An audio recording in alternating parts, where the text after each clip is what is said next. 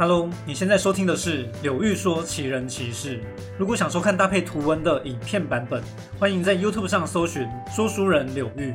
而在这里，我会分享特别有意思、特别值得思考的精选故事，原出处就是我的影片或我的直播精华。本集为专题影片，那么我们就进入主题吧。说起唐寅、唐伯虎，你脑中会浮现哪些形象呢？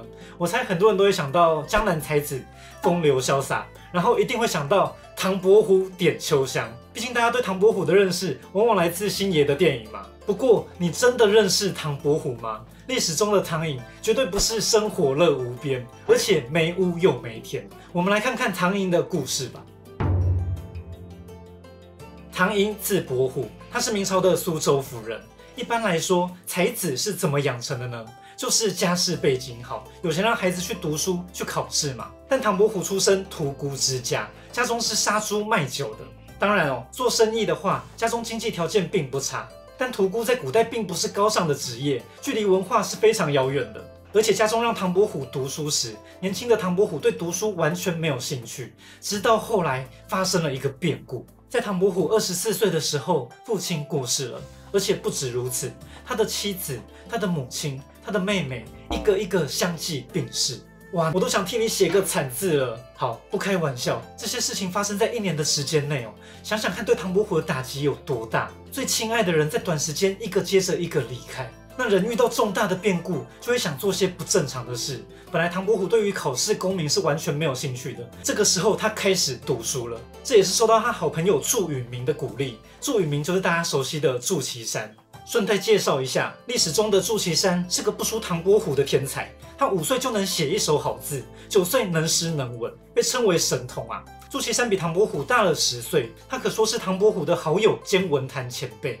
唐伯虎电影中的祝岐山，每次出现好像就是来搞笑的、来乱的，但实际上他很可能在唐伯虎最低潮的时候拉他一把的重要贵人。再看看那个经典的小鸡吃米图，为什么要这样设计呢？原来祝岐山擅长书法，尤其是他的狂草有很高的评价，但绘画并不是他的主要强项。当时就流传一句话说：“唐伯虎的画，祝岐山的字。”《唐伯虎点秋香》这部电影虽然有很多改编恶搞，但我觉得电影对唐伯虎的理解是很深刻的哦。这点后面还会再说到。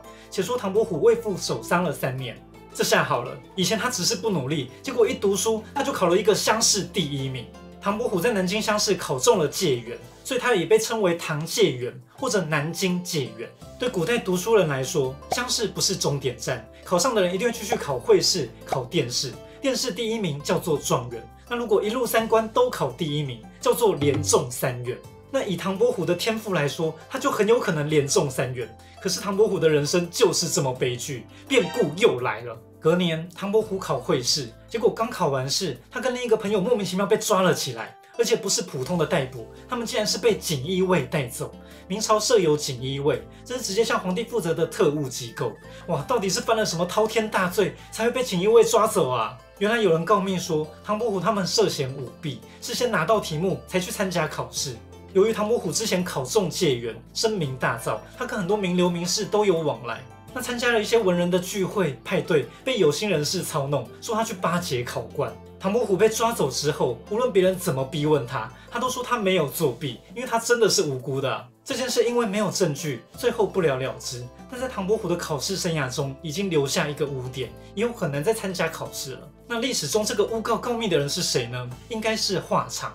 在这里，唐伯虎点秋香的电影有个巧思哦，故意让华太师生了两个白痴儿子，这是唐伯虎的复仇啊！唐伯虎本人看到也会很欣慰吧？回到唐伯虎故事，想想他的心境吧。原本是最被看好的明日之星，眼看考试即将功成名就，正要起飞的时候，却重重摔下来，这种痛是最难承受的。但唐伯虎坦然接受了，从此他甘愿做一个尘世间的小书童，流浪的小画家。电影中的唐伯虎虽然不符合史实，但其实有抓到他的思想精神哦。唐伯虎仿佛领悟了，反正世界上还有很多美好的事物，不是吗？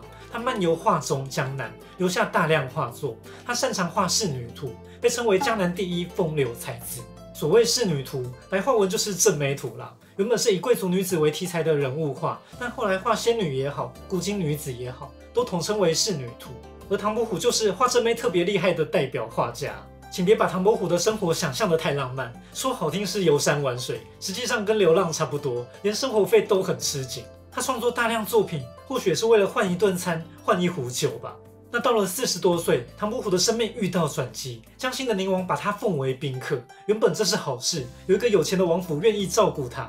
然而命运总是在唐伯虎快要翻身的时候，就会弄他一把。这个宁王竟然意图谋反，唐伯虎及早发现了。但他如果擅自离去，又会引起猜疑，怎么办呢？唐伯虎借酒装疯，有说法说他脱衣服裸奔，有的说他借酒淫乱，故意出丑让宁王放他离开，就这样成功脱离了危险。所以说大众对唐伯虎的印象大部分都是错的，他哪是什么天之骄子，根本是地狱倒霉鬼啊！这边也可以看到唐伯虎的机智反应，还有疯癫的一面。不得不说，唐伯虎点秋香电影真是神作。看似在恶搞，但那是一部真的理解唐伯虎这个人的作品啊。讲到尾声，再问大家一个问题哦：别人笑我太疯癫，我笑他人看不穿。唐伯虎有没有讲过这句话？到底这是真的还是假的呢？答案是真的。唐伯虎真的写过这首诗。这是唐伯虎的作品《桃花庵歌》，看看原文，整首诗歌几乎不需要语义，文字简单但气势万千。又摘桃花卖酒钱，颇有向李白致敬的味道。什么好马、好衣服、好桃花，都拿去给我换美酒。这既是文人的自我解嘲，也表现他们洒脱的真性情。最后则是经典的那几句，你很难想象一个明朝的解元写出这么现代、这么白话的诗句，但这就是唐伯虎啊！看过市场陋巷。看遍山水风景，看透人生有多糟糕，但他笑看人生，同样看见这世界有多美好。唐伯虎早期读书时，文字辞藻华丽，但中年以后做这首诗，反而更能成为他的代表作。